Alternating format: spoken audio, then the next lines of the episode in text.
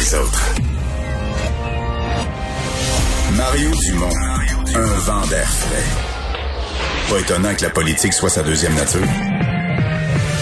Vous écoutez Mario Dumont et Vincent Dessureau.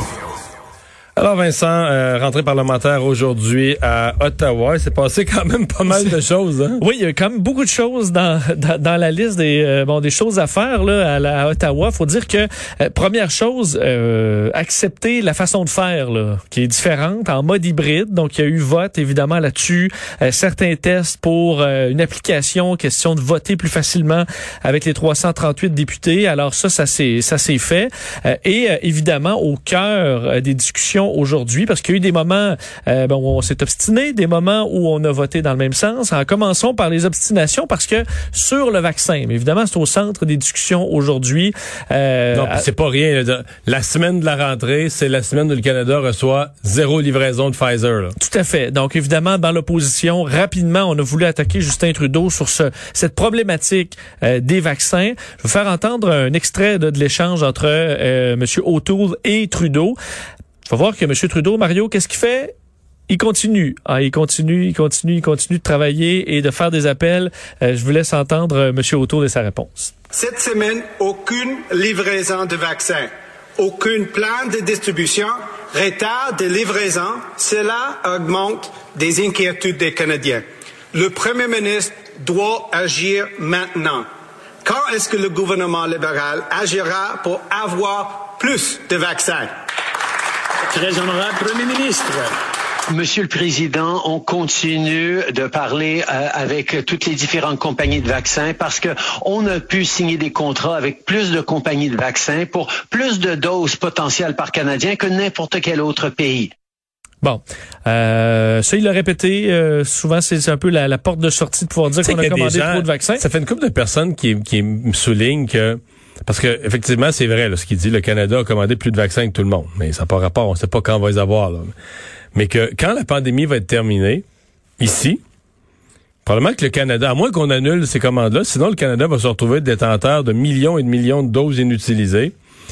Et qu'à ce moment-là, on va peut-être devenir, Justin Trudeau va peut-être devenir une espèce de héros monté. On va donner ça aux pays les plus pauvres, aux pays du tiers-monde. Tu sais, des pays où les gens ne sont pas encore vaccinés. Oui.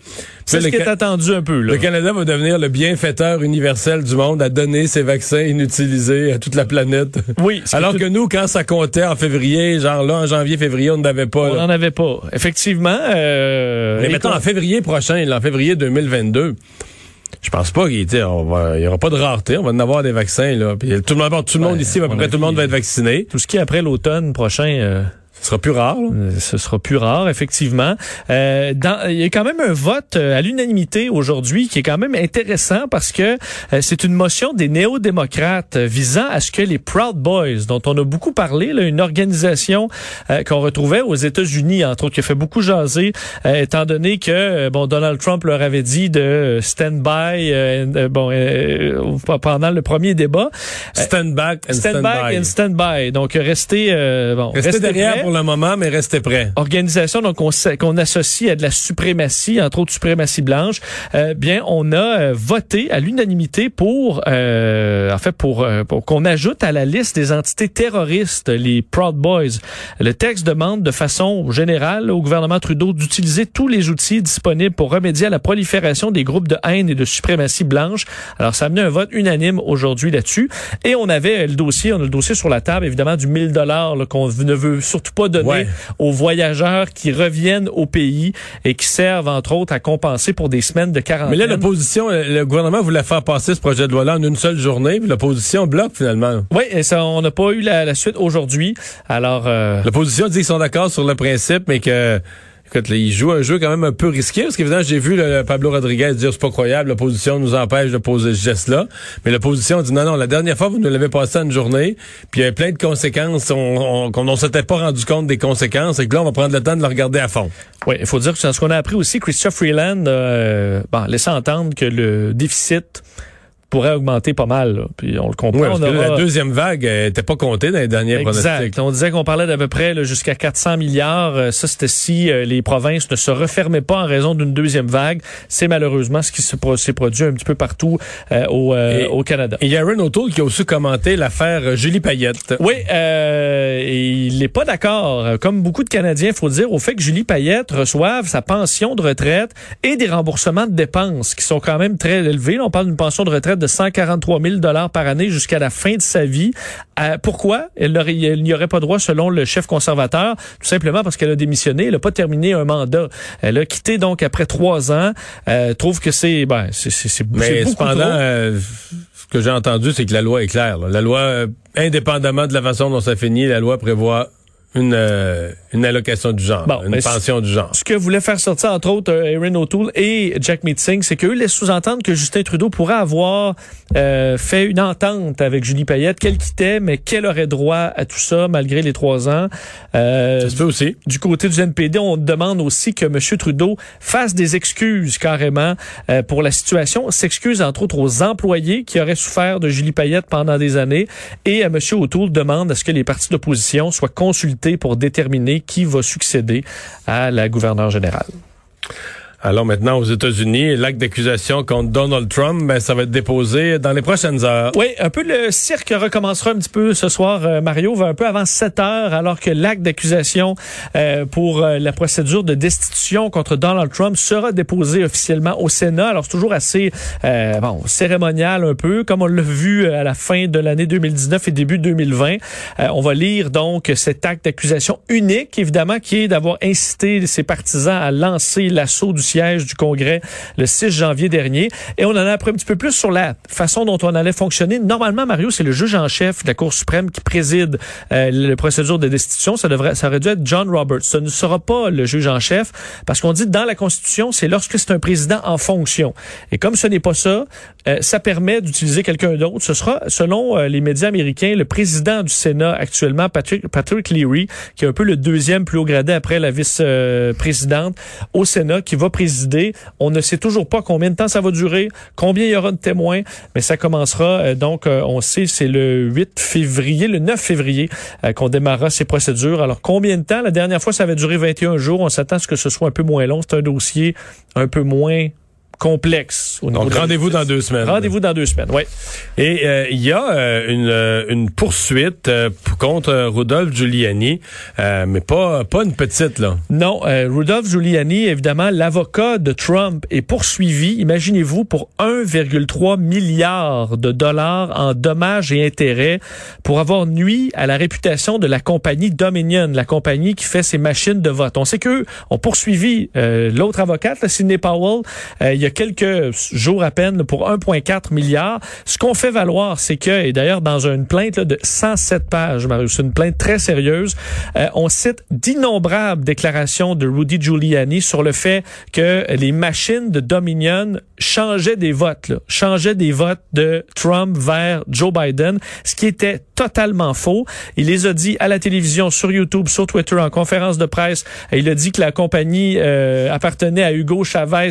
Des purs Quoi. Et aussi... Il disait que la compagnie comptait les votes, mais en donnait toujours plus au parti de gauche. Peu importe où la... la c'était pas ça biaisait à gauche. Tout à fait. Ce qui a convaincu, selon Dominion, des millions d'Américains que leur compa cette compagnie-là était frauduleuse. On a envoyé des Donc, il y a aussi des gens qui ont répété ça. Là. Euh, tout à fait, absolument.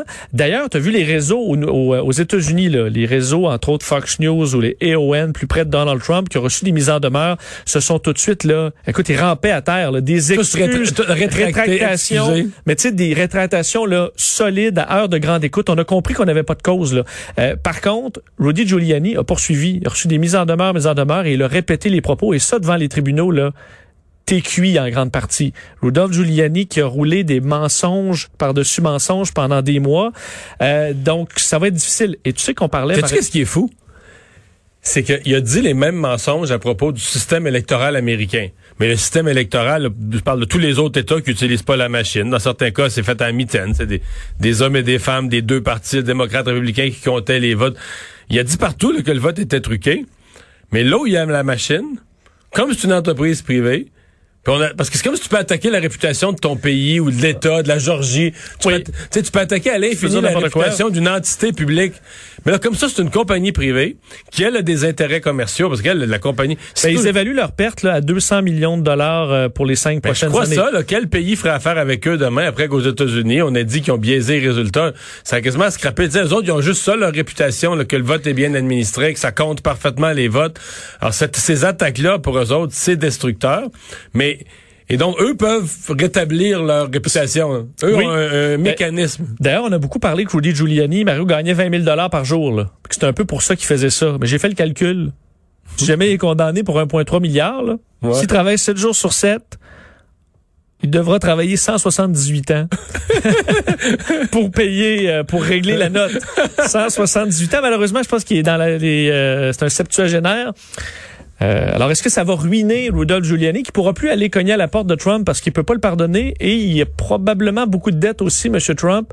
Quand on parle de la chute, là, on est là euh, pour Ouais. M. Giuliani. Mettons, mettons, mettons. Mais euh, pas de réaction du côté de Giuliani? Non, il n'a pas réagi aujourd'hui, ni Dominion euh, d'ailleurs pour, en- pour donner d'autres détails. Les villes préférées des ultra-riches. Oui, trouve ça particulier, ce top ce- qui, qui existe depuis plusieurs années de Barnes International, qui est un, euh, une firme de consultation en immobilier de Londres. Et eux, à chaque année, font un palmarès des villes euh, les plus intéressantes pour les ultra-riches. Et ultra-riches, ça, c'est 30 millions et plus d'actifs. 30 millions de dollars et plus, t'es un ultra-riche. Euh, il y a Donc, des ils achètent des maisons facilement de 5 millions et plus. Là. Exact. Et on évalue là tout ça sur plein d'aspects, autant la culture de la ville que le prix justement de l'immobilier, euh, la sécurité, euh, la prolifération des, des, des, des affaires, le niveau de taxation et compagnie. Et la ville numéro un cette année, je sais pas si c'est une idée, parce qu'elle a changé, elle était 30e et rendue numéro un. Cette année, un gros bond. Zurich en Suisse. Ah oui? Donc une ville, il faut dire où. Ben là, euh, Sois riche c'est une, pour une ville de riches, mais c'est pas une ville bon marché. Effectivement, Copenhague est deuxième, Tokyo, Miami, Stockholm. Euh, la ville qui prend une drop, c'est Tokyo, Paris. Miami, Stockholm, OK, on est dans toutes sortes de directions. Là. toutes sortes. Londres est sixième. Paris était numéro un. D'ailleurs, depuis quelques années, semble-t-il, euh, descendu numéro 7. Entre autres, la pandémie. Les villes qui ont été beaucoup affectées par la pandémie. New York a été en baisse également, passé de la deuxième à la onzième place. Donc, les gros, on veut, on veut moins vivre dans des grosses villes. C'est un peu comme... Mais ce qui me surprend dans ce top-là, Ouais, on se dit les ultra riches là, est-ce qu'ils veulent, est-ce qu'ils veulent investir au, au Canada pour les taux de taxation, mettons au Québec? Ben euh, Toronto est numéro 15, Montréal numéro 17. Oh, pas loin derrière Toronto. Avant Oslo, Monaco, Rome, Chicago et Québec, numéro 35, juste derrière Boston et euh, devant Vancouver. Quand même. Donc, euh, pourtant, je suis à Québec. Je, connais pas beaucoup d'ultra d'ultra riches, mais euh, semble que ce soit une ville qui euh, soit très intéressante pour les ultra riches. Alors, vous êtes la bienvenue, hein, les ultra riches. En plus, avec le taux d'imposition, euh, on a besoin de ça. Bienvenue au Canada.